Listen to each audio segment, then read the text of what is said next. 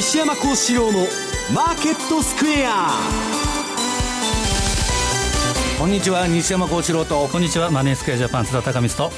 皆さんこんにちは。アシスタントの大里清ですここからの時間はザンマネー西山幸四郎のマーケットスクエアをお送りしていきます。え今日の番組はユーストリームでもお楽しみいただけます。えユーストリームにつきましては番組ホームページの方からご覧いただければと思います。えまずは大引けの日経平均株価です。今日は3日ぶり反発となりました。終値、ね、114円28銭高い。1万6519円29銭ということです。西山さんあの引けにかけてちょっとこう上げ幅広げてくるような動きになりましたはいなんかまあちょっと為替とも整合性の取らない動きなんですけど、まあ、株の方は PKO が入ると、まあ、日銀が、えー、ETF 買いするということでただ、まああのー、21日の日米金融政策の結果が出ない限りは、はいまあ、短期に買ったり売ったりしてるだけでですね、まあ、方向性はまあ依然定まらないし出来高も上がらないということですね。えそして為替です。ドル円なんですがこの時間102円の丸810です。津田さん今日は101円台まで、えー、ドルが売られるところもありましたが、はい、今の時間は102円の前半といったところそうですね。これもやはり来週の、えー、日米特に今日銀の方も、えー、あると思うんですけどこれを見ないと動きづらい。で昨日は小売の指標がアメリカで悪かったということと、はいえ。ー、えー、9月利上げ確率がまたこれフェード値でいうと、えー、15%割り込んできていると、えーえー、いうことですから、まあ、12%ですか。ということですから、まあ、基本的には9月利上げなしと市場は見てると。それなのにアメリカの金利は上がってると。そうですね、はい、はい、そのあたり、えー、この後のコーナーでじっくりとお話聞いていきたいと思います。そして今日はユーストリームの日ということですので特別プレゼントをご用意いたしております。番組特製のクオカード500円分を5名の方にプレゼントいたします、えー、プレゼントのご応募にはキーワードが必要になってきます、えー、ユーストリームの画面に表示されるあるいは番組のエンディングで西山さんが発表してくれますキーワードを添えていただいてご応募いただきますようお願いいたします。番組ホームページからお申し込みください。え締め切りですが10月6日です。10月6日木曜日です。たくさんのご応募お待ちしております。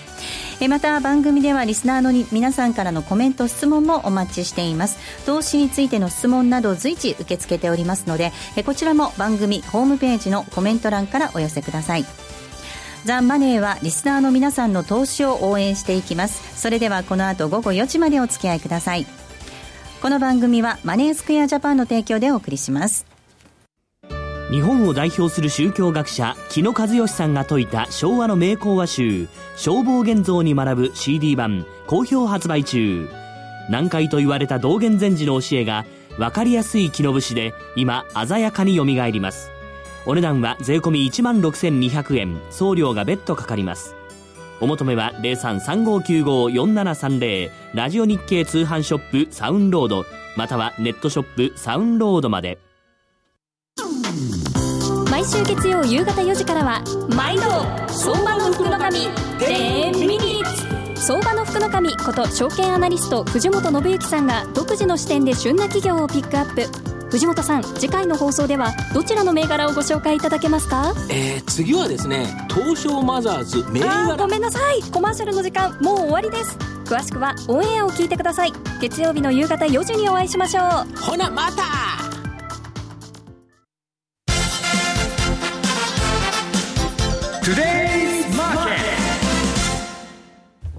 トゥデイズマーケットです。まずは、えー、今日のマーケット、改めて振り返っていきましょう。大引けの日経平均株価、先ほどもお伝えしましたが、えー、3日ぶり反発となりました。終値は114円28銭高い、16,519円29銭となりました。えトピックス、こちらはもプラスです。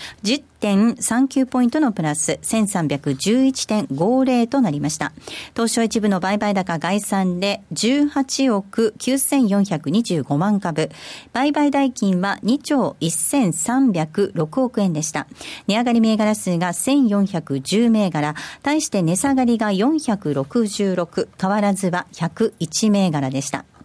えー、日経平均株価今日は3日ぶりの反発となりました。えー、昨日の、えー、アメリカのダウ平均が3日ぶりに上昇しまして、投資家心理改善しています。えー、日米で金融政策の決定会合、来週21日に控えていますが、えー、金融株、こちらは持ち高調整の買いが入った模様ということです。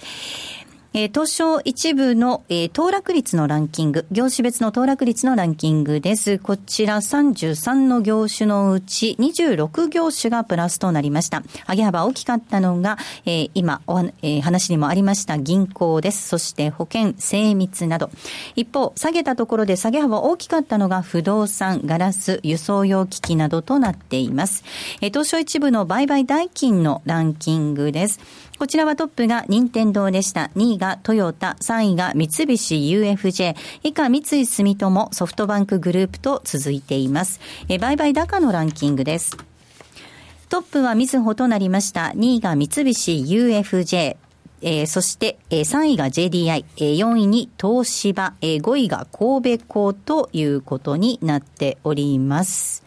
えー、JDI ジャパンディスプレイですね。ジャパンディスプレイが入っています。えー、そしてですね、えー、今日新高値をたっとった銘柄なんですが、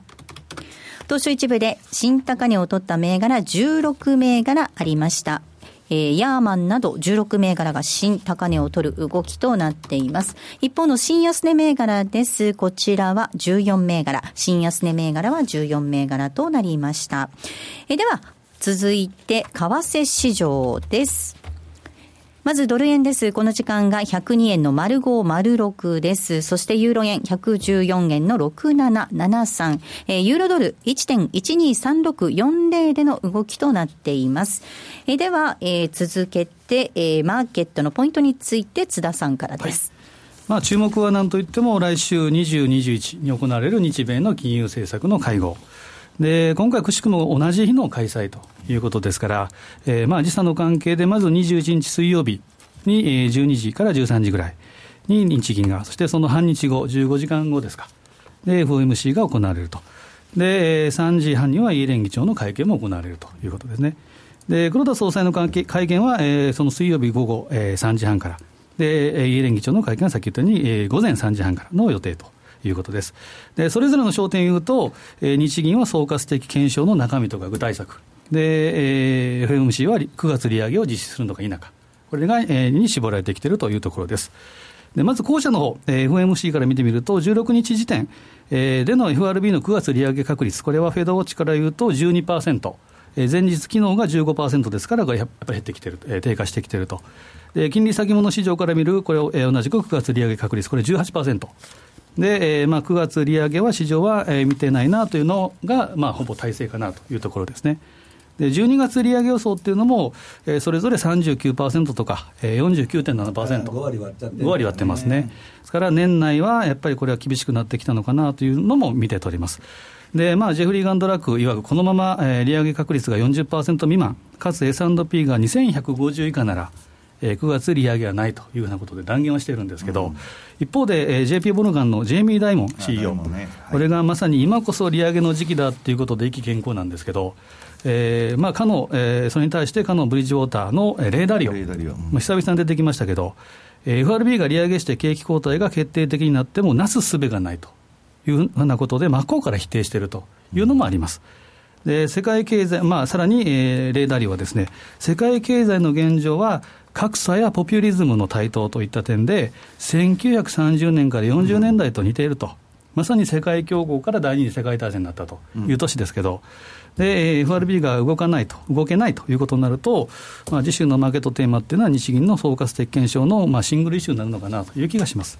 でその日銀の、えー、総括的検証の中身、えー、いろいろ言われてるは、えー、言われてはいると思うんですけど、今のところ、マイナス金利の深掘り、はい、これが、まあえー、メインになりそうな感じです。うんでその他では2年という横軸の事実上の撤回と、あとはマイルストーンの設置、あとはマイナス金利のバーターということで、えーまあ、ちょっと、言葉はあれです、イールドカーブ、利回り曲線のスティープ化、急勾配にすると。えー、いうことで、ツイストオペ、オペレーションツイスト、これを行う可能性もあるかなと。でただ、いずれにしても、えーまあ、力技、量的なことじゃなくて、手技と。いうような感覚っていうのが、えー、拭えませんので、マーケットは基本的には、えー、セルザファクトで対応するのかなという気がしますね。はいえー、では西山さんにお話伺っていきたいと思います、はい、まあ、今、津田さんのお話にもありました9月の利上げ観測、まあ昨日の小売売上高悪かったということで、はい、えー、後退しつつあるなんある中ではあるんですが、はい、えー、長期金利がこうじわーっと上がってきてますよね、ね、長期金利上がって株が下がってると、うん、でまあ今日ユーストリームなんで、まあ、早速チャート持ってきたんでね、はい、えー、っと1枚目のニューヨークダウ月足と米国の景気後退期というチャートを出していただきたいんですけど、はいこれ見るとですね、あのー、これまあ私が言ってるあのー、アメリカの株は7年から10年に1回今、急落というか暴落するということで、今まあ8年目に入ってると、リーマン危機からですね、昨日がリーマンの8周年が。そうですね。ええー、もう早いもんで8年も経っちゃったということなんですけど、まあそろそろもうその今年8年目で、ここから3年、まあバブルっていうのは延命しますんで、特に今の中央銀行がバブルを牽引してますんで、まあ、あの、延命する可能性はあるんですけど、ここからまあ、あ2、3年が非常に危ないと。で、先ほどのジェフリー・ガンドラックなんかは割と延命するという考え方で、まあ、今、市場に警鐘は鳴らしてるんですけど、彼は2018年クラッシュ説というのを唱えてるんですね。で、これを見るとですね、あのー、私はまあちょっとガンドラックとは違ってもうちょっと低かった。去年の高値の2134を上回ったら、もう FRB は利上げに向かうと。はい。で、まあ、1800下回ったら利下げに動くと、もう株見ながらやってるんだって言ってるんですけど、はい、今のところ、S&P の話ですね、はい、S&P ですね、アメリカのそのベンチマーク指標ですね、FRB が見てる。で、あのー、今ですね、グローバルデフレで、まあ今ちょっとニュージーランドだとか一部景気のいい新興国はあるんですけど、もう先進国はどこも景気悪いと、まあイギリスがまあ、あの、ブレグジットで、ポンド安で、まあ、ちょっと調子が良くなってるんですけど、まあ、基本的には世界的にですね、えー、グローバルデフレ。これの流れの中ですね、なかなかまあ、金利も物価も上がらないと。で、そういう中で、まあ、レーダー利用がまあ、去年言った今は1937年と同じと。いう、まあ、津田さんさっき解説あったんですけど、本当にね、格差社会だとか、ポピュリズムとか、まあ、そっくりなんですね。で、まあ、彼は利上げなんかしたらダメだと言っとるんですけど、私はまあ、年内は、えー、今、確率は低いんですけど、年内利上げに動くんじゃないかと思ってるんです。で、今ね、問題となってるのは、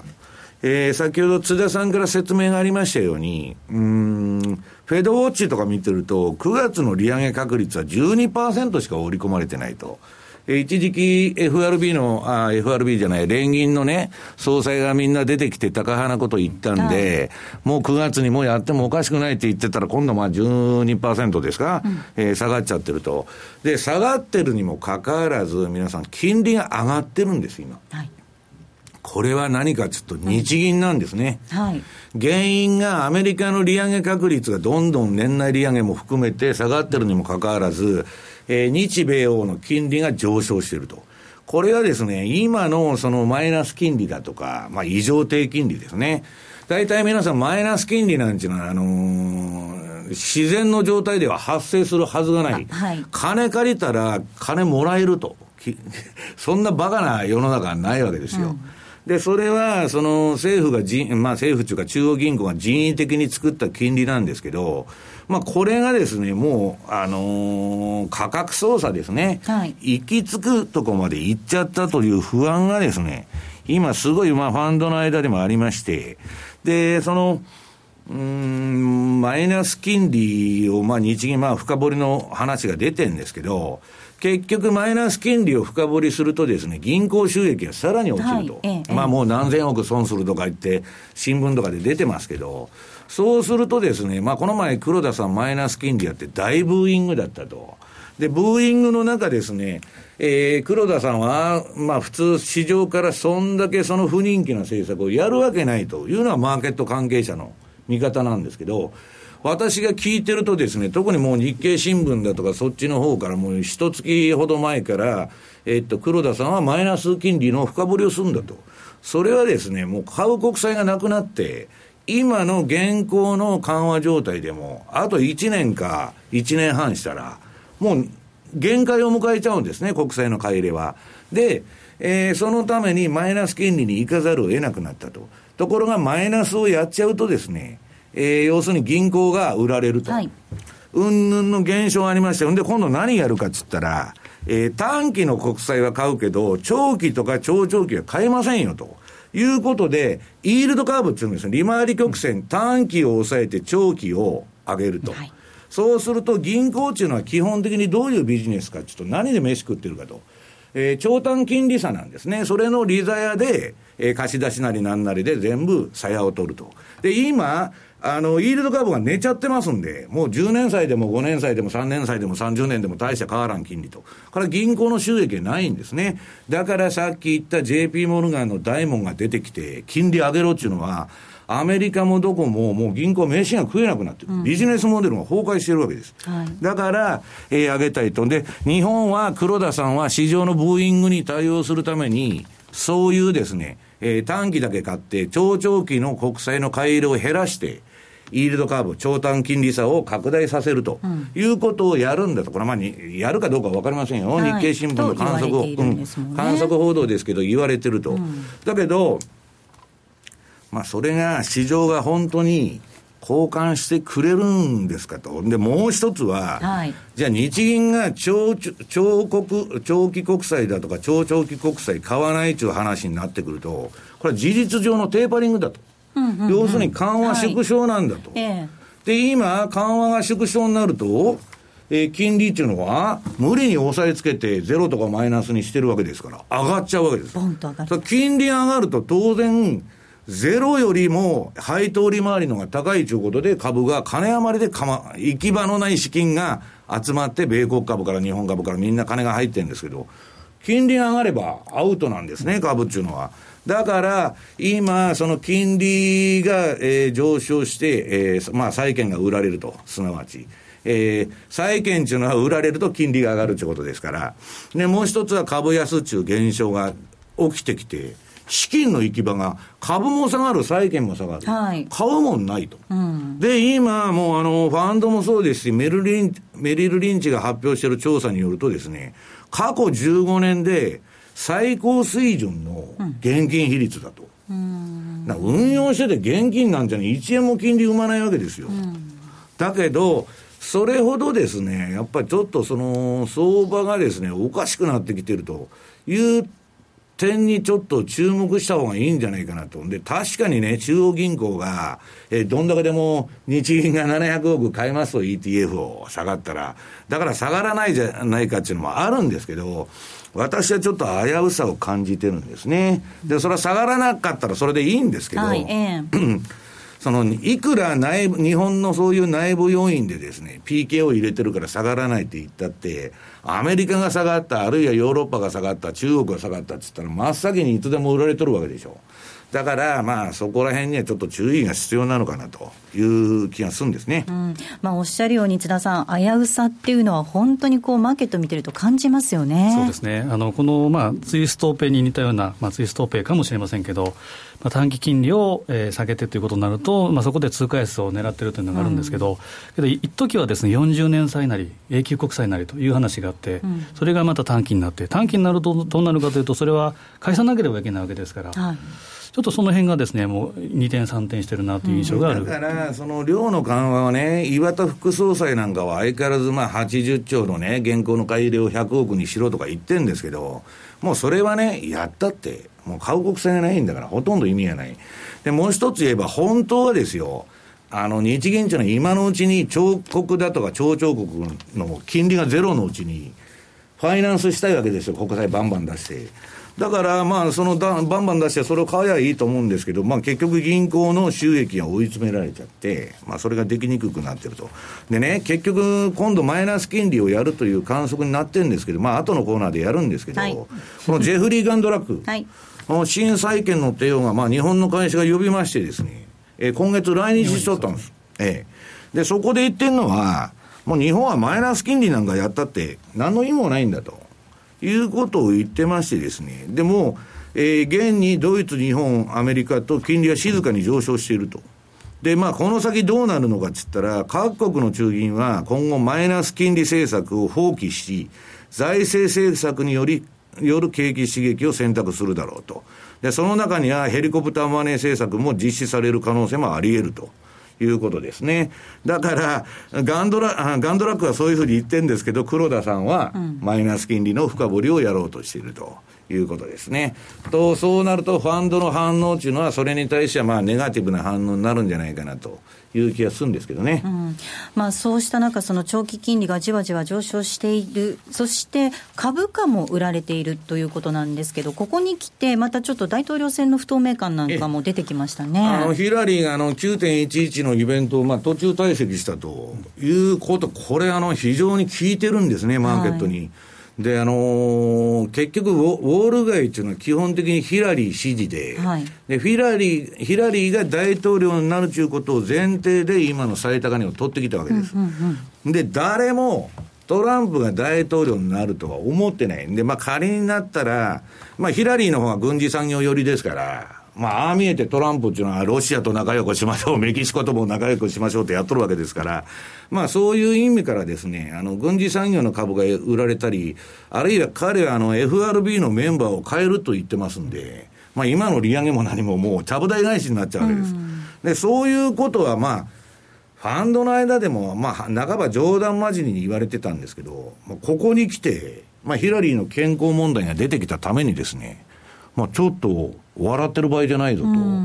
ね先ほどのガンドラックなんかはもうだいぶ前からそうなんですけど、えっと、大統領選はトランプが勝つとずっと言っとるんですね。はい。はい。前から言ってますよね。ええ。ずっと言ってるんです。で、まあ、そのガンドラックっていうのはどういう人かというと、まあ、その、それこそ、ものすごい規模の資金を運用しとるも、今、飛ぶ鳥を落とす勢いの人なんですね。だからまあ世界のファンドの中で一番急成長してる、まああの、ファンドなんですけど、ダブルラインキャピタルっていうのはですね、それが言っとるんで、あんまり聞き捨てならないなと。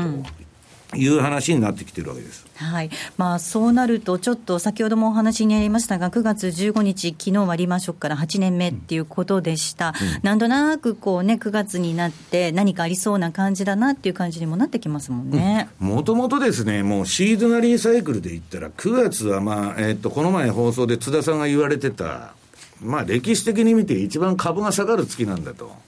いうことがありまして、まあ、あのー、別の FOMC がなくてもですね、その、なんだっけ、えー、その大統領選がなくても、はい、とにかく歴史的には、買いにとっては分の悪い、はい、売り方にとっては最最高に分のいい月なんですね。えで、それを考慮して、まあ、買うにしてもですね、普段よりまあ、ポジションを縮小して買うとかですね、ちょっとそういうディフェンシブな姿勢が、うん私自身がですね、この9月から11月の相場っていうのは乱高下すると思ってるんです。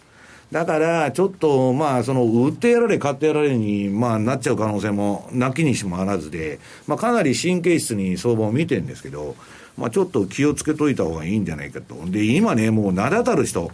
まあ、サマーズ、グリーンスパン、ジョージ・ソロス、ジム・ロジャース、レーダリオ、ガンドラック、ビル・グロース、マーク・ファーバー、もうみんな、警鐘を鳴らしてるわけですよ。危ない危ないと。まあちょっとですね、あのー、ちょっとこの秋は危なくて、で、仮にそこでドーンと下げたら、一旦買い場が私来ると思うんですけど、うんうん、あんまり中途半端なところで出ていくとですね、はい、えー、下げに巻き込まれるんじゃないかというふうに考えてます。はい。えー、何かチャートご紹介しますか？どうしますか？この後にしますか？うん、この後やりま、あ、それでですね、はい、チャートまあ、じゃあやっちゃいましょう。えー、っと、えー、ニューヨークダウ、まあ、さらっといきます。ね、ニューヨークダウ、週足と、米国の金融政策と。はい。で、これはもういつでも言ってますようにですね、えー、中央銀行がなんか、えー、買い支え策を発表すると上がって、それが終わると下がると。で、去年はテーパリングが終わって、で、何もその資産売却もしないということで横ばいだった。はい、ただし2回ミニクラッシュが入ってる。うんで、今、で、今年の頭に、あの、その、まあ、ミニクラッシュ2回目のその、えー、なんだっけ、下げがドーンとあったわけですね。はい、で、そこからは上げっぱなし。うんだけど、今度、えー、なん、この9月の21日か、えー、12月のですね、14日、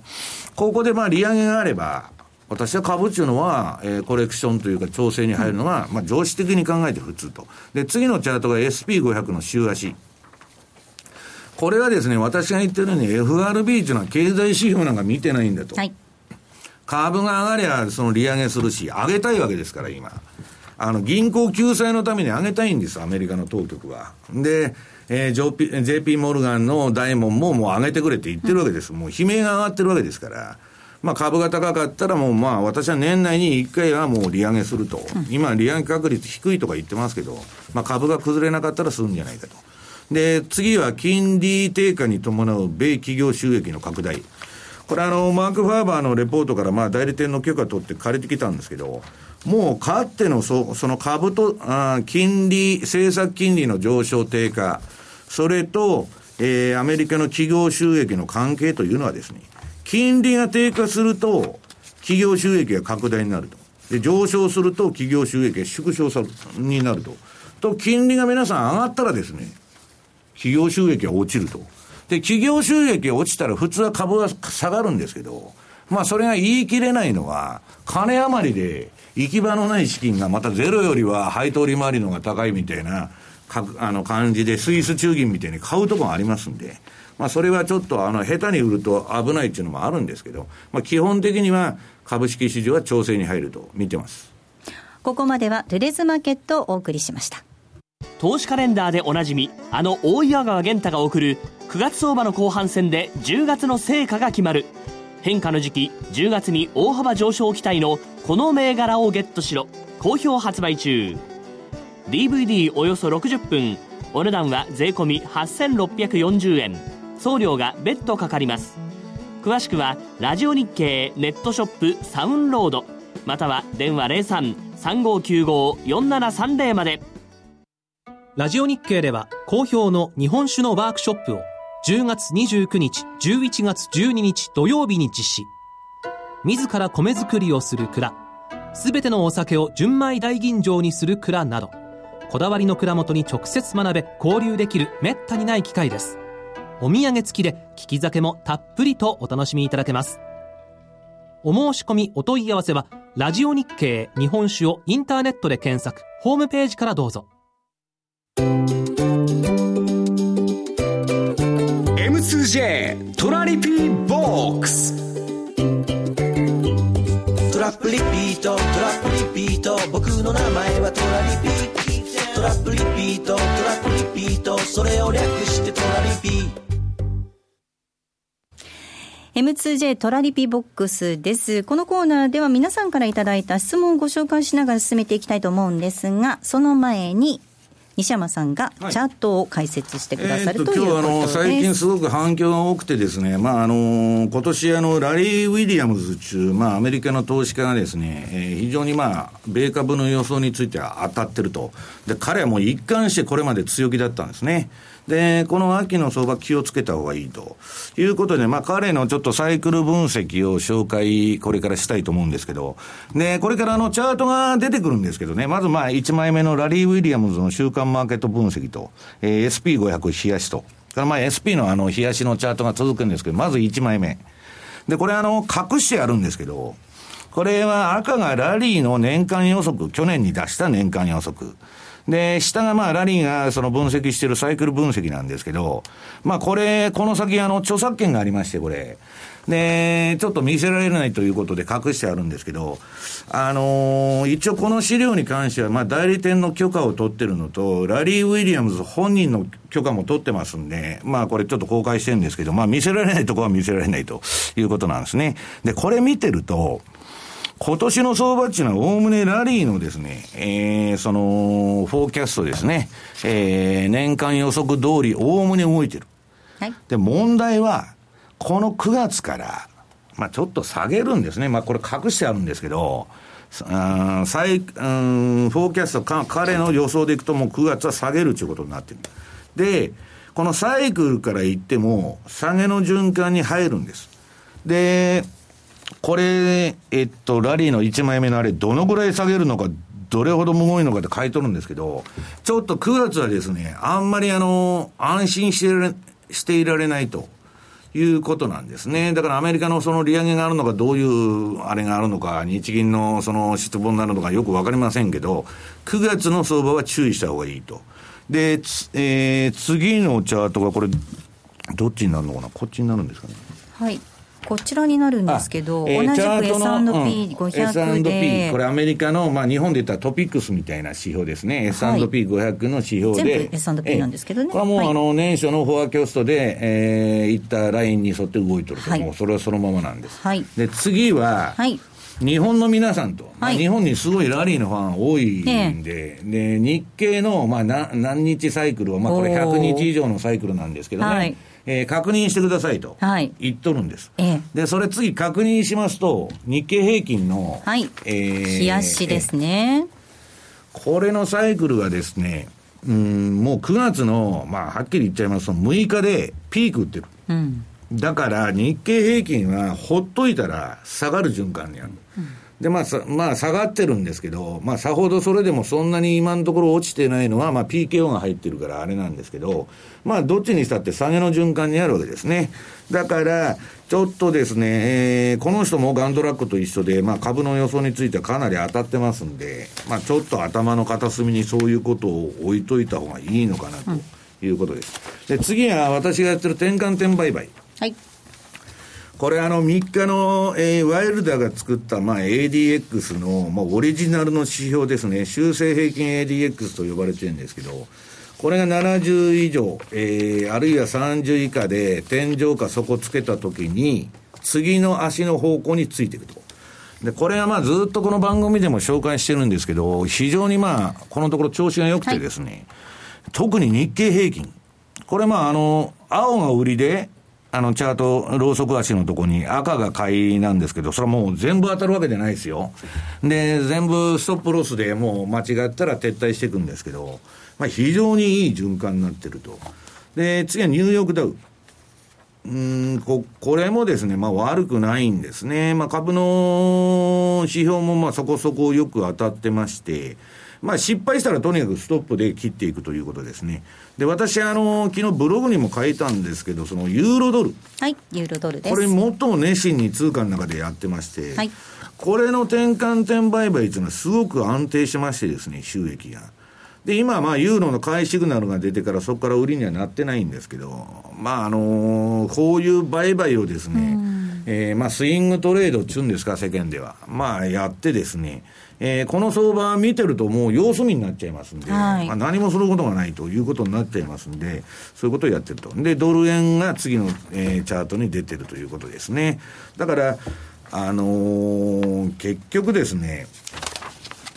えー、我々は相場はもうそのファンドの立場で言いますと、上がっても下がってもどっちでもいいんです。収益機会があれば、上げ、あ上がると思ったら買うし、下がると思ったら売るんだということなんですね。で、まあ皆さんに申しておきたいのはですね、あの、もう中央銀行の管理相場になってますんで、まあトレンド、相場の方向性上がるとか下がるとかいう明確な動きが出にくいんですね。で、あの、ちょっと上がると思ったらすぐ折り返しちゃうと。で、下がると思ったらまた上がってくるということの連続の中で、非常にこの転換転売買というのはうまくいっているということです。はいでは質問もご紹介したいと思います。5ドル崩壊町さんからいただいた質問です。え9月後半の株の下落にかけて5ドルのショートを持っています。えチャートが指示すれば安くても売りというのが西山さんの教えだと思うのですが、このところほぼコストでの強制利食いと売り直しの繰り返しとなっています。自らのリーブオーダー設定がまずいのか、それともマイナスにならない限りはポジションの立て直しを何回でも行うべきなのか、自信が持てないでいますという質問をいただいています。ポジションの立て直しを私は相場感が変わるまで何回でもやるんですね。まあ相場感というかテクニカルでまあ今のところやってるだけなんですけど、その極端に強いトレンドが出ない限りは、まあ、今みたいな転換点売買でやってると。で、私、あの、ブログにもう今日もちょっと5ドル、5ドルっつっても、あの、5ドルドルもあるんですけど、私はですね、あの、あの、基本的に5ドル円、ええこっちのを中心にやってんですね。はい、で、5ドルはですね、その、転換点売買で、えー、これちょっと今日あの番組の資料で持ってこなかったんですけど、もうだいぶ前から、えー、これ何日前かな ?1、2、3、4、5、6、7。8日前に売りシグナルが点灯して、で、ドーンと下がった。かなり大幅に下がったんですけど、この3日間は横ばいと。はい、で、私はね、その、売りで入るんなら、えー、今年円高の循環なんでね、5ドル円を売った方がいいと。ドルはアメリカ金利上がると言っとるわけですから、5ドルドルは買われる可能性あるわけです。だから、対円でショートするんなら、その売りで入るんなら、対円で入った方が、ドルは唯一利上げしていく国ですから、まあ、あんまり分は良くないと。ただ、5ドルドルの売りも私やってんですよ。で、まあ、この人のその質問なんですけど、私はストップロスを置いて何回でも入り直すというのが私のスタイルなんですね。はい、ただ、その損が溜まりすぎて、その10%総資産の超えてきたら、もうそこは一回市場、この市場から撤退して休むと。いうことです、うん、須田さん、これ、ポジションの立て直しっていうのは、何回でも別に行っていいわけですね、自分の戦略に合わせて、まあ、例えばよく言う10月末買い、4月末売りって言いますけど、じーっとしなければ持っておかなければいけないってわけじゃなくて、その間に売買が、まあ、機会があるということですから、えーね、やり直す必要は十分あると思います、ね、私はね、あんまりね、切らないっていうのは好きじゃないんです、逆に。はい、切った方がいい。いつか戻るだろうと思って、切らないからリーマン危機とか、そんなに全部引っかかっちゃうんです。はい、はいいつか戻るって、いつ戻るか分かりませんから、戻るんだったら一回切ってまた買やいいと。戻ると思ったときに。そういう考え方なんですね。あの、プロスペクト理論ということで、やっぱマイナスはですね、先延ばしにするんですね。いや、だけどね、私は、あの、そうは言いながらね、評価損は損でないっていう、その考え方の人が結構多いんです。で、それは、評価損も実現損も同じなんですよと。だけど、なんで切らないかっつったら、評価損は損でないと思ってる人がですね、まあ、いるっていうことなんですよね。はい。はい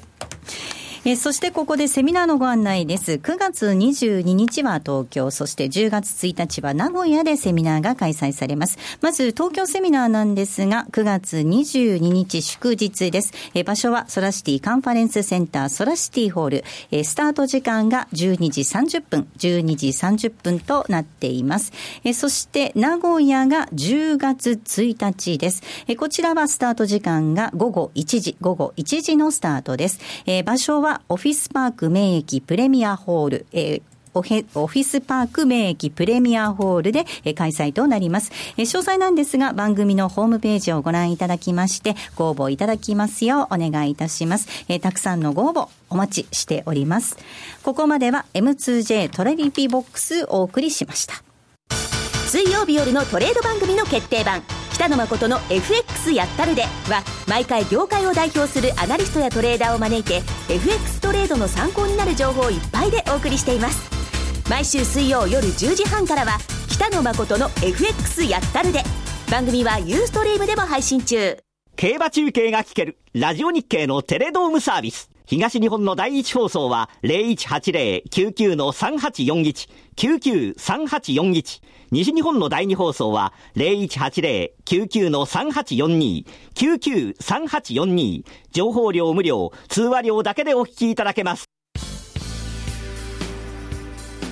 浜田節子です。鎌田新一です。投資という冒険をもっと素敵にするために、マーケットのプロを招いてお送りする、ゴーゴージャングルマーケットは、毎週金曜午後4時からお聞き逃しなく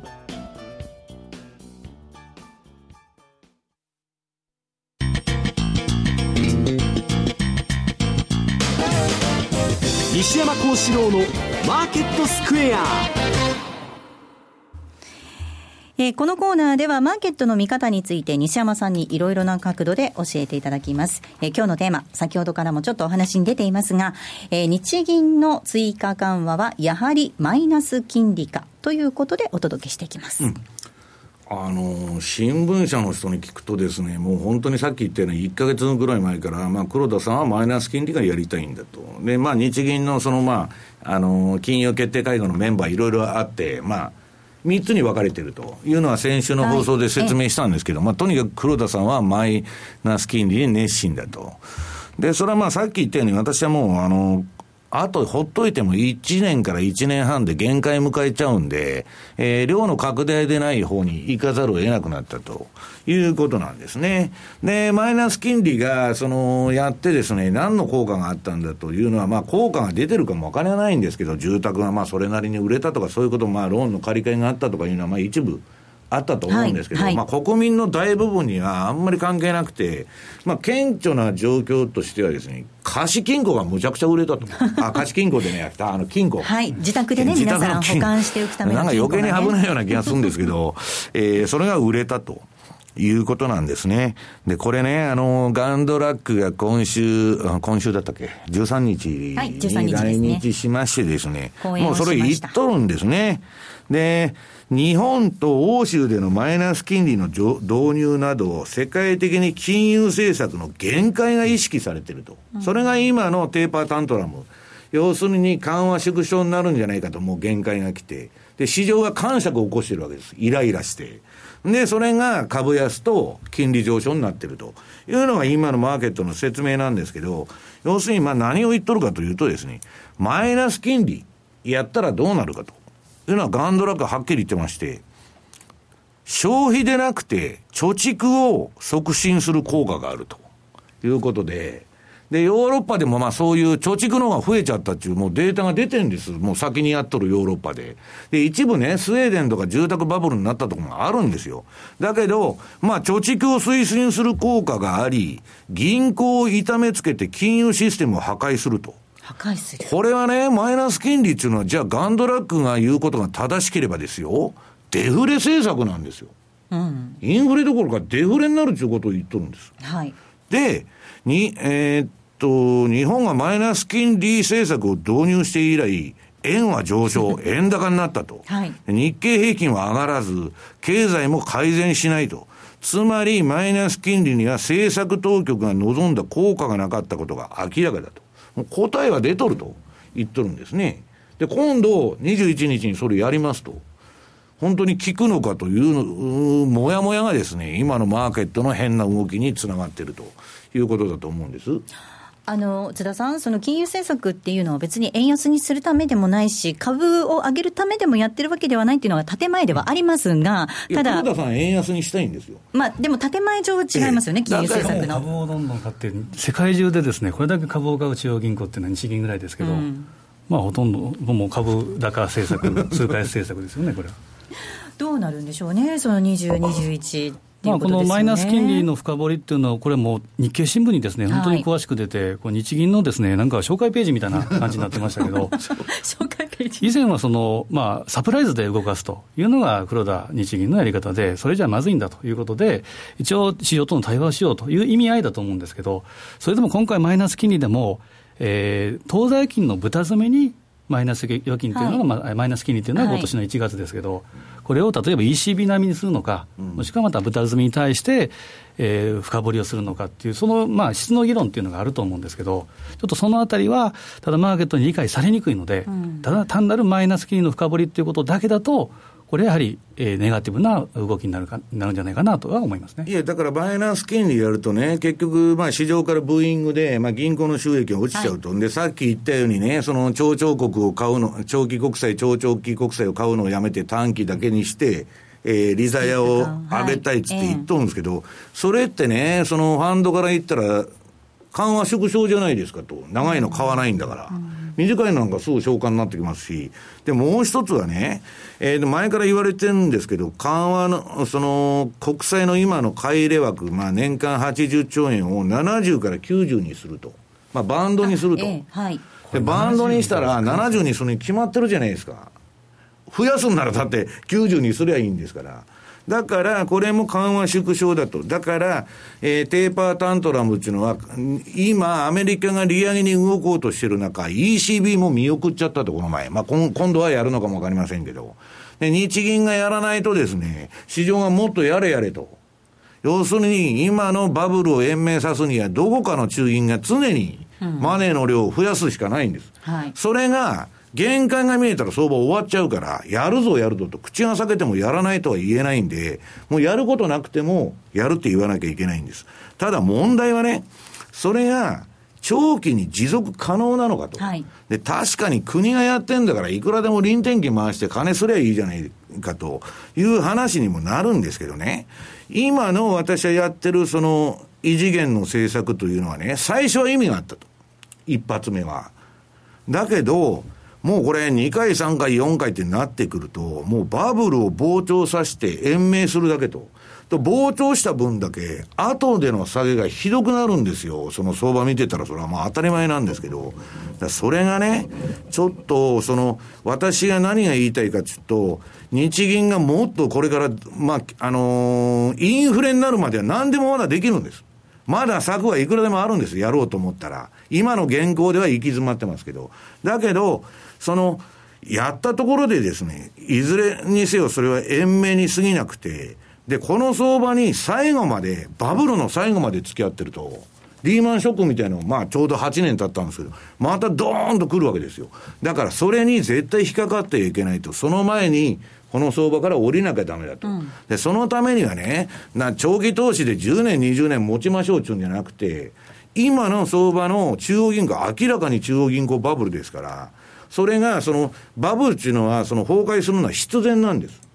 だから、どこで降りるのかというのをですね、いつでも頭の片隅に置いておく必要があるんじゃないかなと。それがやっぱりリーマンショックの教訓じゃないかなと思うんですね。はい。津田さん、その8年経つと、なんか、ああ、懐かしいなっていう感じになりますけど、そこから学ばないといけないですからね。ねもう9月15日というと、もうそれから1か月後に、えー、大きなクラッシュが起こったというのがあるんですけど、うん、やっぱ9月っていうのはいろんな、えー、ことがあってですね、例えばプラザ合意なんかも、これは9月22日ですか。からやっぱり9月は1890年代以降ずっと見ても、えー、マイナス、平均するとマイナス1.1%のマイナスが、えー、へこみが出るということですから、やっぱり下に行くんだというふうなことを考えながら、やっぱりやるべきだと思いますね、この時期は。はいえー、ここまでは西山幸四郎のマーケットスクエアをお送りしました。M2J マーケット投資戦略さあ、このコーナーでは来週に向けての M2J の FX の投資戦略を伺っていきます。はい、津田さんです。まあ、あの、まあ、ドル円っていうのはやっぱ外せない、えー、とは思うんですけど、基本的にはやはり戻り売りじゃないかなというふうに思いますけど、それに比べて、まあ、チャートだけを見るとですね、非常にきれいな美しい形をしているのがニュージーランドドル、ニュージーランドストレートなんですね。うん、ちょっと画面見ていただくとですね、すねそうですね、まあ、これストレート、えー、まあ、21週間の移動平均線、黄緑色のものが右肩上がり、で、えー、内コスパンがローソク足の上にある。で何よりもローソク足がこのプラス1シグマ、プラス2シグマの間にあるっていうのは、これ上昇バンドークっていうことですから、本当に綺麗な形をしてる。で、まあ、へこんだ時にはこの21円目まで一回落ちてることがあるんですけど、ニュージーランド、これは今、えー、まあ、ファンダメンタルファンダメンタル的にはそんなに悪い材料はないというのがあるんですけど、うん、そうなんですね、比較感の問題でましなんですよね。で、どっちかというと、豪州の方が、まあ、鉄鉱石がやっぱ中国の問題ながらちょっと落ちてるっていうので、今、横ばいになってますけど、ニュージーランドはこのチャートを見る限りは非常にきれいな形をしているので、基本は押し目買いでいいんじゃないかな、はい、基本はやはり対ドル通貨を狙ってみるというのが、えー、足元の戦略じゃないかなというふうに思いますね。ここは対ドル通貨なんですね。そうですね。うん。週足です。まあこれは買いエントリーってことですね。はい。ということなんですね。はい、まあ確かに、あれですね、西山さん、その通貨ペア組み合わせ見ながら、どこがどう強いのかとか、その辺を見ながら、こう、選んでいった方が良さそうですね。そうですね。で、まあ、私はまあ、あんまり今長くね、あのー、やるポジションよりも、まあ、スイングぐらいにしとかないと。うん、で、まあ、来週とにかく21日で相場の流れがまた変わるかもわかりませんので、まあ、とにかくこの11月までの相場っていうのは、まあ、かなり荒れると見といた方がいいと思います。はいここまでは投資戦略お届けしました。さあそろそろお別れの時間なんですが今週のキーワードを西山さんお願いいたします、えー、今週のキーワードはマイナス金利です、はい、マイナス金利。今週のキーワードはマイナス金利ということです。本編でも解説をさせていただきました。えこちらを添えていただいてご応募いただきますようお願いいたします。今日ここまでのお相手は西山幸四郎とマネースクエアジャパン津田隆美と大里清でした。さようならこの番組はマネースクエアジャパンの提供でお送りしました。